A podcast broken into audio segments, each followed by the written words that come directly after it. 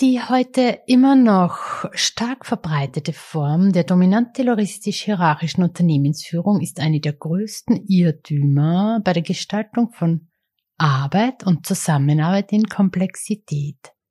Autsch! Ja, denn sie ist nicht geeignet, sie ist behindernd und verhindernd und auch nicht stark genug, den Anforderungen der und heutigen Herausforderungen gerecht zu werden. Wir brauchen Unternehmen, die einem humanistischen Menschenbild verpflichtet sind, echte Wertschöpfung betreiben und robust mit dynamischen Veränderungen umgehen können. In Demokratien brauchen wir Beta-Unternehmen. Elisabeth Sechser will gutes neues Arbeiten. Gutes neues Arbeiten für, für alle. alle. Es ist soweit. Jedes Jahr endet auch heuer wieder eines. Nur diesmal ist alles etwas anders. Abgesehen von einer Pandemie, die sich in diesem Podcast ja nicht verbreiten kann, ist auch das heurige Jahresende die Vollendung des Podcasts, des ersten weltweiten Beta-Codex-Podcasts mit dem zwölften Beta-Codex-Prinzip gab's noch nie, noch nie in dieser Form in einem Podcast. Und wer gerade jetzt einsteigt in meinem Podcast, herzlich willkommen und viel Vergnügen. Man kann hier ruhig einsteigen, weiterhören und sich danach durch die elf anderen Gesetze durchhören. Denn ja, sie gehören zusammen. Alle zwölf, keines darf fehlen.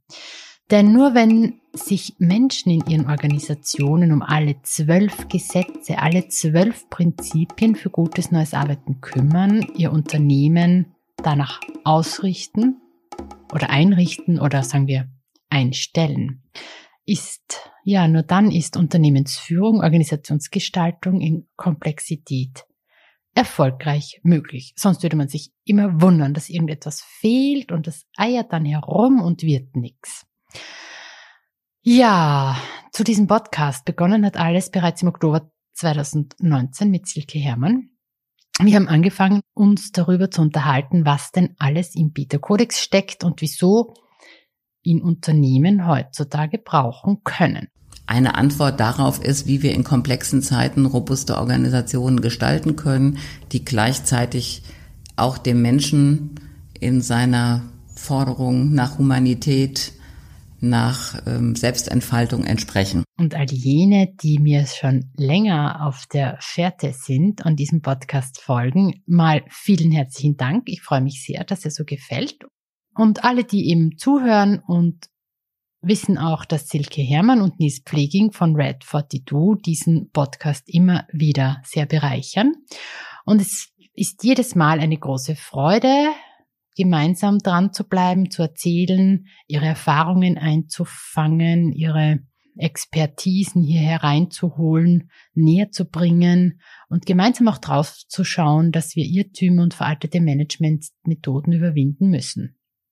Also, dass der Kaiser ins Exil muss. Die Konsequenz von Demokratie ist, dass der Kaiser in die Niederlande ins Exil muss. Und so ist das auch mit Budgetierung. Also man kann, man kann nicht einfach die Budgetierung abschaffen, wenn man nicht vorher sich bewusst ist, dass man ja was damit erreichen will. Nämlich unternehmerische Organisation oder agile Organisation oder eine Selbstorganisationsorganisation oder Dezentralisierung, so nennen wir, das sind ja eigentlich die Grundgedanken, äh, um die es Unternehmen heute gehen muss. Denn, wir argumentieren, Silke und ich, wir argumentieren ja immer sehr aktiv und du glaube ich auch, ähm, im Zeitalter der Komplexität kann man sich diese zentrale Steuerung einfach nicht leisten. Und davon ist Budgetierung ein Teil. Davon sind Mitarbeitergespräche, fixierte Ziele, Bonussysteme, Anreizsysteme. Dieser ganze Quatsch, der Steuerungsquatsch, der ist ja Teil davon. Das heißt, um den zu überwinden, muss man sich erstmal klar werden, dass der Kaiser ins Exil muss. Also das sind die Methoden, die ins Exil, ins Museum gehören. Und von den inklusive heute 29 Folgen sind zwölf dieser Folgen den zwölf Gesetzen gewidmet. Alle, die sich noch nicht zurechtfinden, ihr erkennt es daran, dass ich im Titel einen Paragraph, ein Paragraphenzeichen dazugesetzt habe. Also wenn ihr auf ähm, die Übersicht, meine Podcast-Übersicht geht im Titel mit einem Paragraphen 1, 2 bis 12. Das sind die Folgen, wo jedes Mal eines der Peter-Kodex-Gesetze genauer unter die Lupe genommen wird. Wir haben also Gesetz 1 Team Autonomie. Sinnkoppelung statt Abhängigkeit. Gemeinsam erlebt mit Diana Vettorelli. Er hat im vorletzten Jahr 400 Millionen Euro dem niederländischen Staat gespart.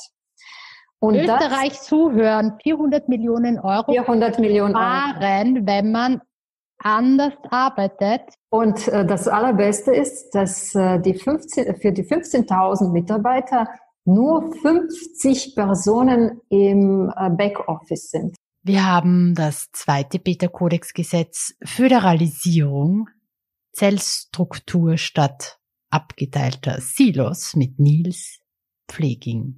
Tatsächlich ist es ganz wesentlich, wenn man eine Organisation agil machen will im modernen Sinne, wenn man eine Organisation haben will, die hochgradig selbstgesteuert ist oder marktgesteuert, dann führt kein Weg an, an sozusagen der Bemachtung von Peripheriezellen vorbei. Und die dürfen halt auch nicht so groß sein. Und du hast es eben wunderschön gesagt, das Zentrum ist das dann, was übrig bleibt. Das sind sozusagen die, die Teams, die dann äh, im Zentrum sind die Teams, die der Peripherie helfen, das Business zu machen. Das dritte Beta-Kodex-Gesetz Leaderships Selbstorganisation statt Management haben wir in Zeiten einer Pandemie betrachtet. Führung ist ein Phänomen zwischen Menschen und nicht eines, das an einem Menschen, einer formellen Führungskraft, einem Manager klebt. Nichts, das von einem Menschen ausgehend gelingt oder nicht. Nein, es ist zwischen uns, zwischen uns allen. Es ist ein sozialer Prozess. Und Gesetz Nummer vier, rundum Erfolg, Passgenauigkeit statt Monomaximierung, war im Gespräch mit Thorsten Porath von Porath Customs Agents anzuhören. Für mich bedeutet das schon, nicht auf kurzfristige Gewinnmaximierung zu setzen, sondern schon langfristig äh, zu sehen, also was, was müssen wir als Unternehmen eigentlich leisten, um, um langfristig wirklich auch und dauerhaft erfolgreich zu sein. Alle wissen's und wie es geht, das weiß Rainer Göttmann, nämlich das fünfte Beta-Kodex-Prinzip Transparenz, Fließintelligenz statt Machtverstopfung wird von Rainer Göttmann von der Metafinanz erklärt. Also 850 Leute wissen bei uns jeden Tag, wo das Unternehmen steht.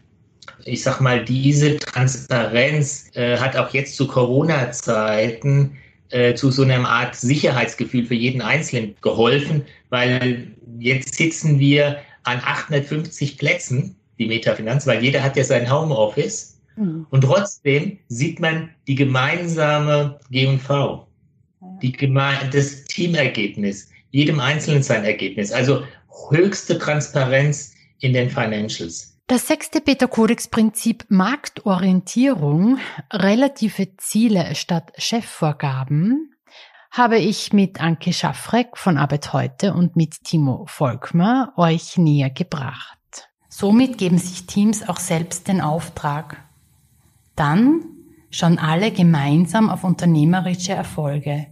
Dann teilen alle Verantwortung. Dann können Ziele wirken, sich entfalten und im Rhythmus der Welt mitschwingen. Ja, und das siebte Peter-Kodex Gesetz bedingtes Arbeitseinkommen, Teilhabe statt Anreizung wurde mit Paul Herwart von Bittenfeld von Cybert Media, David Kumins von Mystery of Transformation und Volker Baumgarten von Baumgarten mit exemplarischen Beispielen schmackhaft gemacht. Unser Ziel ist eigentlich, äh, zusammen was zu verdienen, dann irgendwo was zu teilen.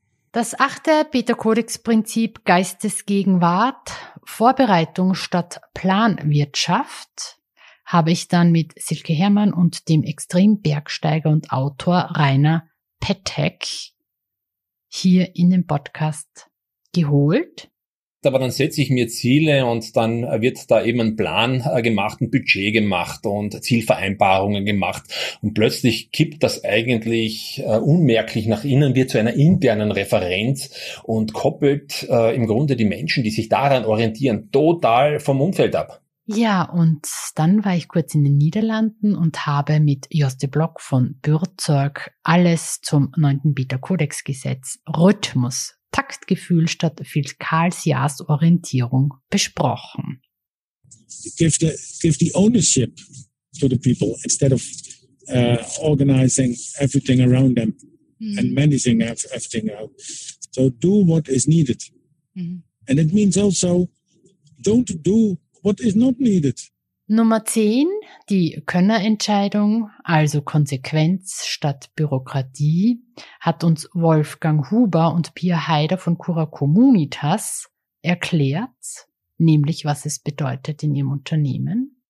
Es ist nur eine Frage der Zeit. Weil wenn jetzt 20 Länder auf der ganzen Welt sagen, ja, wir müssen mit diesem neuen Ansatz weitergehen, wird auch Österreich früher oder später äh, dazu Ja sagen. Und es ist nur zu hoffen, dass es früher kommt. Und Nummer 11, Ressourcendisziplin, Zweckdienlichkeit statt Statusgedöns, war dann, glaube ich, meine blutigste Folge. Kostenmanagen ist wie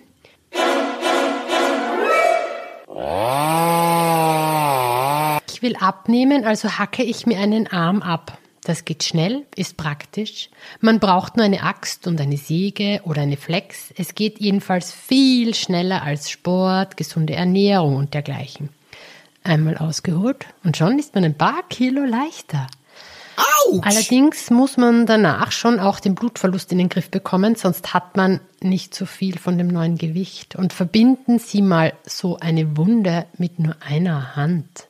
Ja, und weil es gerade so passt.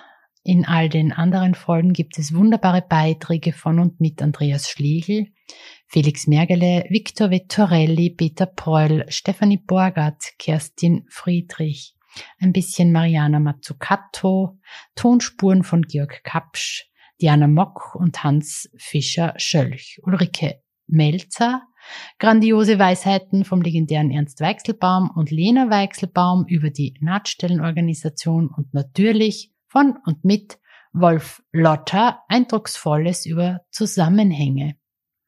Nicht die Mehrzahl von Zusammenhang.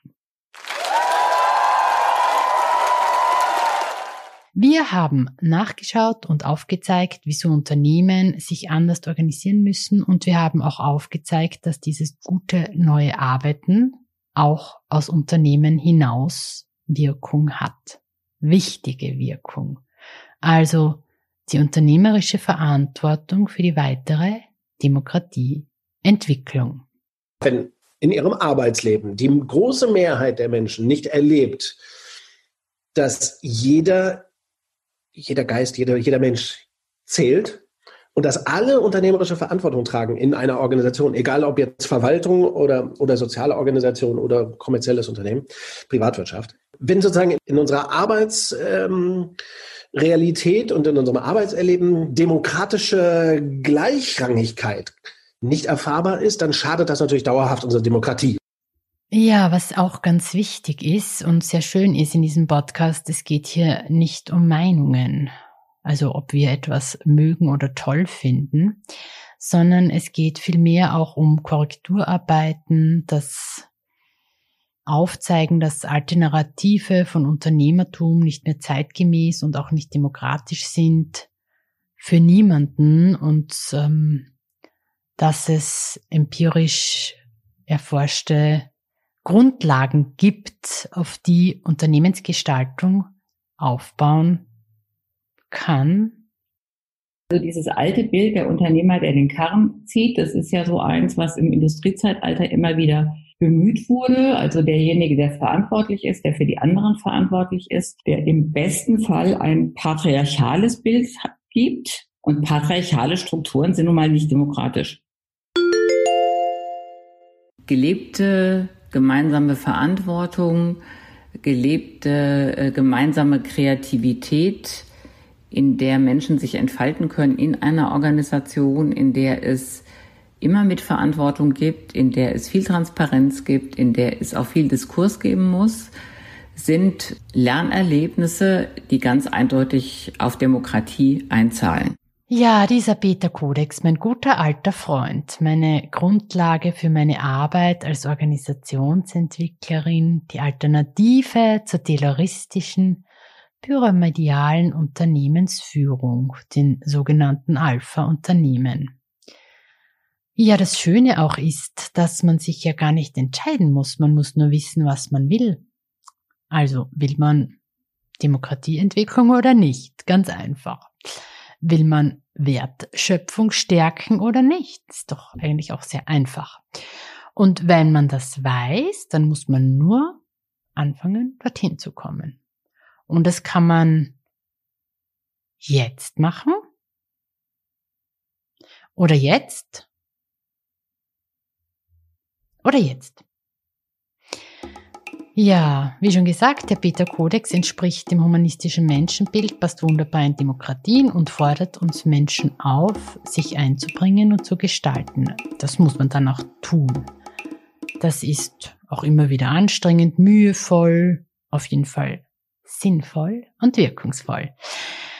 Man könnte sagen, der Beta-Kodex befreit von einem der größten Irrtümer zur Gestaltung von Arbeit und Zusammenarbeit und er fordert uns auch auf und auch heraus. Ähm, er bringt auch keine Blaupausen mit oder einfache Handlungsanleitungen zum sicheren Gebrauch. Auch keine Garantie.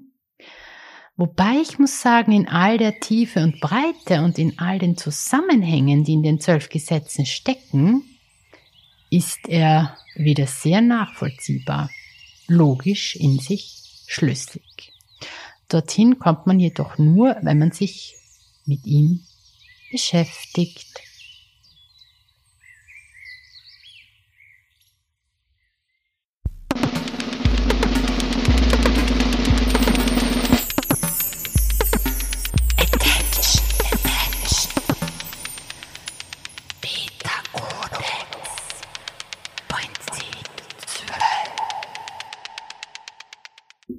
Flow-Koordination.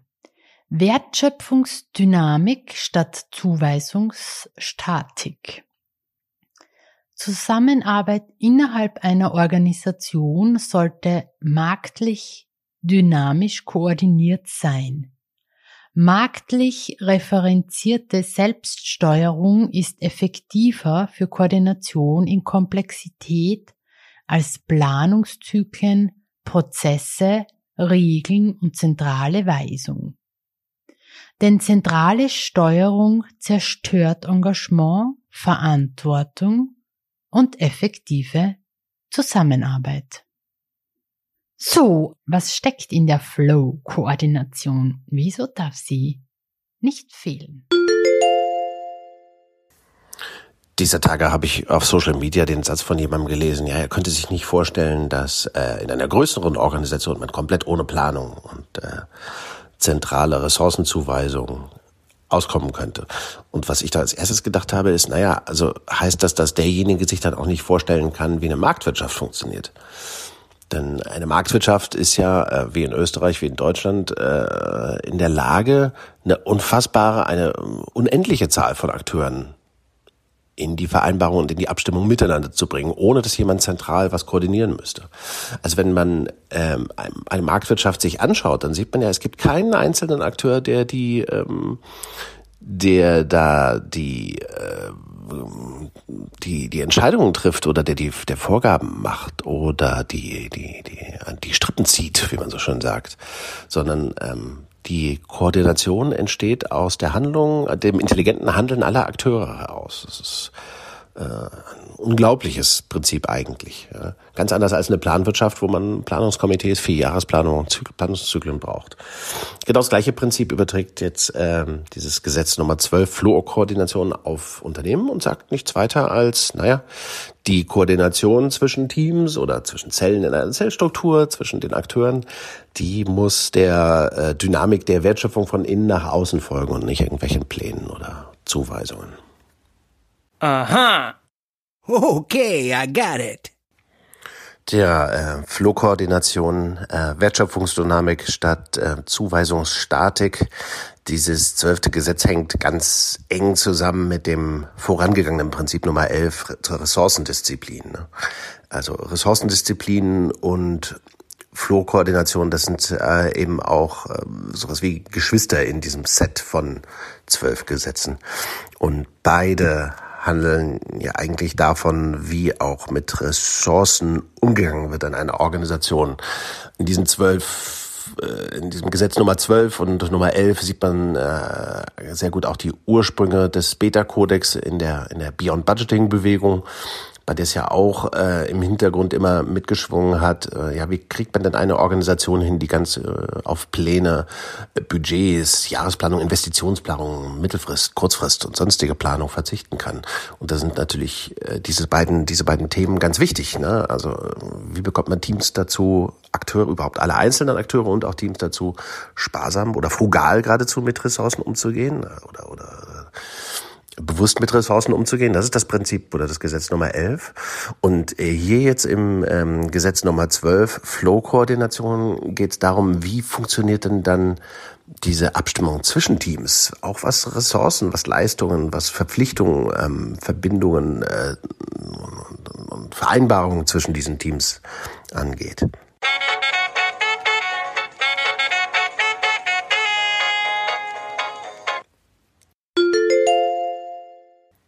Flow-Koordination, ähm, Wertschöpfungsdynamik, Zuweisungsstatik, das sind drei Begriffe drin in diesem Gesetz, die äh, haben Silke Hermann und ich uns einfallen lassen, um uns an die Frage anzunähern, was ist denn die Alternative zu Planwirtschaft?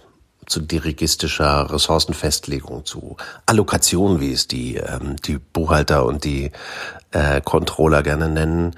Ähm, also was braucht man denn zwischen Teams, zwischen Zellen in einer Zellstruktur, ähm, damit der Verzicht auf zentrale Steuerung möglich ist. Ja. Und ähm, diese Wertschöpfungsdynamik bedeutet halt, ähm, naja, äh, da sollte die Wertschöpfung im, im Vordergrund stehen und nicht Macht, nicht oben, nicht Chefweisung, und irgendwelche äh, statischen Gedanken und die, die Idee der Zuweisung von Ressourcen von oben nach unten, sondern äh, die Idee steckt hier drin, dass diejenigen, die das Geld verdienen, und das sind die Zellen der Peripherie, das sind die Teams, äh, die den Kundenkontakt haben und direkt für den Kunden leisten, dass diejenigen in einer Organisation, die das Geld verdienen, auch äh, die Ressourcenhoheit besitzen müssen.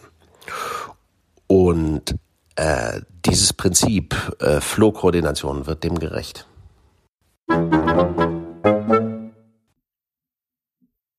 Wir wollen ja alle gutes neues Arbeiten, also gut zusammenarbeiten und wir müssen also alles, was das verhindert, beseitigen, jegliche Logiken, trennenden Hindernisse hinter uns lassen und in Unternehmen Strukturen und aufbauen, die Zusammenarbeiten, Engagement und Verantwortung bedingen, anstatt zu zerstören.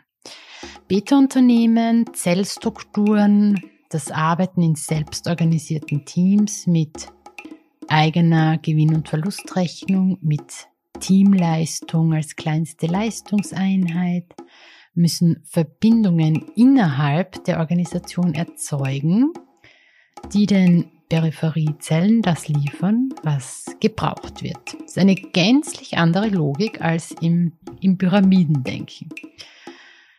Es braucht in den Organisationen marktliche Prinzipien, also Angebot und Nachfrage zwischen den Zellen. Es muss ein Bewusstsein von Leistungsaustausch zwischen den Zellen entstehen. Kurz zur Erinnerung. Die Zellen an der Peripherie machen das Business, also sie bringen auch das Geld. Und die Zellen im Zentrum, voll mit Expertinnen, Spezialisten, Spezialistinnen, Dienstleistern aller Art liefern, servicieren genau das, was das Business braucht. Das heißt, es muss auch innerhalb der Organisation, also die interne Zusammenarbeit marktlich werden. Keine Vorgaben von der Zentrale, keine Overhead-Kosten im Prozent, sondern Marktmechanismen, die Angebot und Nachfrage koordinieren. Alles klar? Aha. Das Zentrum ist auch nicht mit Macht ausgestattet. Die Verbindung zum Markt ist das, was zieht. Diese internen aufgebauten Märkte erzeugen eine gänzlich andere Energie in Unternehmen. Statt das von oben entschiedene, durch die Zentralstellen vorgegebene Belästigen der vielen Teams in Unternehmen müssen nun die Zellen im Zentrum auf Nachfrage liefern. Da gibt's dann Leistungskataloge, die beschreiben, was welche Zellen leistet und es werden Transferpreise beschrieben. Und wenn dann Zentrumszellen gute Arbeit machen und das leisten, was gebraucht wird, dann kommen sie auch zu Umsetzen, wobei prinzipiell ihre Leistungen schon mit Preisen versehen werden, die gerade aber kostendeckend sein sollen. Also es gibt dann auch sogenannte Nachfrageschwankungen. Das heißt, auch die Menschen in den Zentrumszellen bekommen einfach auch mit, wie lebendig der Markt ist und wie lebendig ihre Organisation ist und wie dynamisch ihre Organisation ist, dass sie sich ihren Unterhalt verdienen, dass sie sich anpassen müssen, lernen müssen, sich mitentwickeln müssen, auch schauen müssen, dass sie die Besten werden, damit sie eben wieder gebucht werden. Und da braucht es interne Dialoge, Vereinbarungen, natürlich starke Transparenz ähm, und eine kontinuierlich marktliche Koordination nach Bedarf. Das heißt, auch die Organisation selbst hat im, schwingt im Rhythmus des Marktes mit. Also es stören nicht starre, fixierte Vorgaben. Das bewegte Leben der Beta-Zustand quasi wird auch durch diese Flow-Koordination am Leben erhalten. Und es gibt eben diese sonstigen Wertschöpfungshindernisse, die es eben in den Alpha-Organisationen zuhauf gibt, ähm, eliminiert.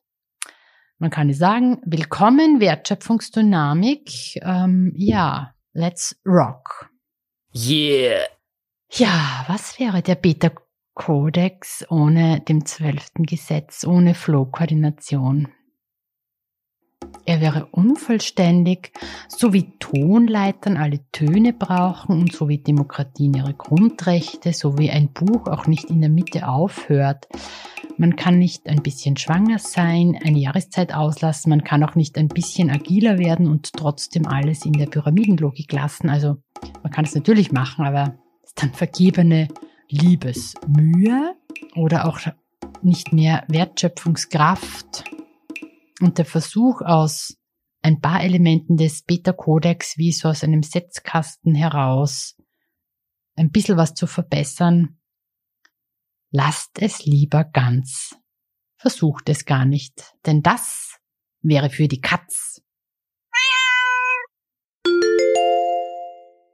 Our image of human nature is decisive for what's possible. You know, only if we believe that people are self-motivated, intrinsically motivated to do their best, to give their best at work, if the conditions are right, uh, only then is it possible to transform an organization, to create a huge organization that is, uh, you know, very, very light on administration and bureaucracy, and that has literally no no need for steering or for middle managers. Um, pushing the work or pushing rules into everybody's faces. It all comes down to do we have the right set of assumptions about human nature? Ja, vielen Dank wieder mal, Nils Pfleging. Als ich vor über einem Jahr mit diesem Podcast begonnen habe, wusste ich nicht, wohin er mich bringen wird. Ich habe einfach mal angefangen und es war jedes Mal ein kleines Abenteuer, jede Folge, jedes Gespräch, jede technische Panne, jedes Mal online gehen. Ein Abenteuer. Und das Schöne an meinem Podcast ist, er ist frei. Er ist ein Geschenk, eine Einladung. Nicht mehr und auch nicht weniger. Und vielleicht ist er hin und wieder auch etwas wild. Denn in ihm schwingen die zwölf Gesetze und wunderbare Geschichten von wunderbaren Menschen. Und auch wenn ich in diesem Jahr mit euch gemeinsam die zwölf Gesetze durchforstet habe, sie veranschaulicht habe, sie euch näher gebracht habe, so sind sie doch viel mehr, als in diesem Podcast Platz ist. Wenn es mir gelungen ist, euch neugierig zu machen, so dass ihr euch damit beschäftigt, euch weiter vertieft, wenn ihr über all das hier in euren Organisationen sprecht, diskutiert, wild darüber streitet, wenn ihr dann so den einen Aha oder Oho Moment hattet oder ein Wow. Ja, dann war der Podcast nicht umsonst. Dann hat er Spuren hinterlassen, Fährten gelegt, an und aufgeregt und in dieser riesengroßen, agilen Bubble sich erkennbar gemacht, unterscheidbar gemacht so dass ihr wisst, was die Essenzen sind. Viel Spaß beim Miteinander füreinander leisten, viel Erfolg beim gemeinsamen Gestalten und Lernen. Das war's mal für heuer. Und bevor es 2021 wird und wir uns weiteren wichtigen Themen widmen, gutes neues Arbeiten für alle in diesen Podcast holen, lassen wir dieses Jahr mal hinter uns und auch wenn zwischen 31.12. und 1.1. nicht mehr Zeit dazwischen liegt, so hat's doch 2020 dann ein Ende gefunden und deswegen wünsche ich euch für 2021 ganz viel Vorfreude auf den Vergangenheitswerdungs Moment. Ja, den kenne ich aus meinem Leben, aus schwierigen Situationen, anspruchsvollen Ereignissen ähm, habe ich immer davor gewusst, irgendwann gibt es mal den Moment, wo es dann vorbei ist und habe ich auf jeden Fall ähm, etwas geschafft oder etwas ähm, erreicht, etwas gelernt und auf jeden Fall liegt dann etwas hinter mir. Und irgendwann wird der Moment kommen, in dem wir erkennen, dass diese Pandemie Vergangenheit wird. Das fällt uns dann auf, wenn wir Worte verwenden wie mag es sich noch erinnern, damals oder waren oder früher, weißt du noch beim Lockdown früher oder wir hatten, dann werden wir anfangen uns zu erinnern und wir werden auch einige Herausforderungen vergessen. Und alles mitnehmen, das wir gelernt und gemeistert haben und dranbleiben, die zu lösenden Probleme weiter zu meistern und auch die dazugekommenen besser, anders und nachhaltiger. Und ich wünsche euch auf jeden Fall, dass ihr euch auf den Moment jetzt schon freut, wenn der kommt. Und ich frage mich auch jetzt gerade, wann wird es mir das erste Mal bewusst werden, dass der Vergangenheitswerdungsmoment eintritt. Und jetzt wünsche ich euch einen schönen Jahresausklang und ganz viel Vorfreude. Mein Name ist Elisabeth Sechser. Ich habe eine Leidenschaft für die Zeit und ihre Fragen und eine nie enden wollende Lust, mich diesen zu stellen. Ich hoffe, es war aufregend und anregend und was für euch dabei. Auf gutes, neues Arbeiten für alle. Very important words. Zum Schluss einmal noch ein Lieblingswort für gutes neues Arbeiten. Diesmal ist es das Wort anfangen. Das kann man immer. Und ich bin sehr froh, dass ich mit diesem Podcast angefangen habe. Elisabeth Sechser will gutes neues Arbeiten. Gutes neues Arbeiten für, für alle. alle.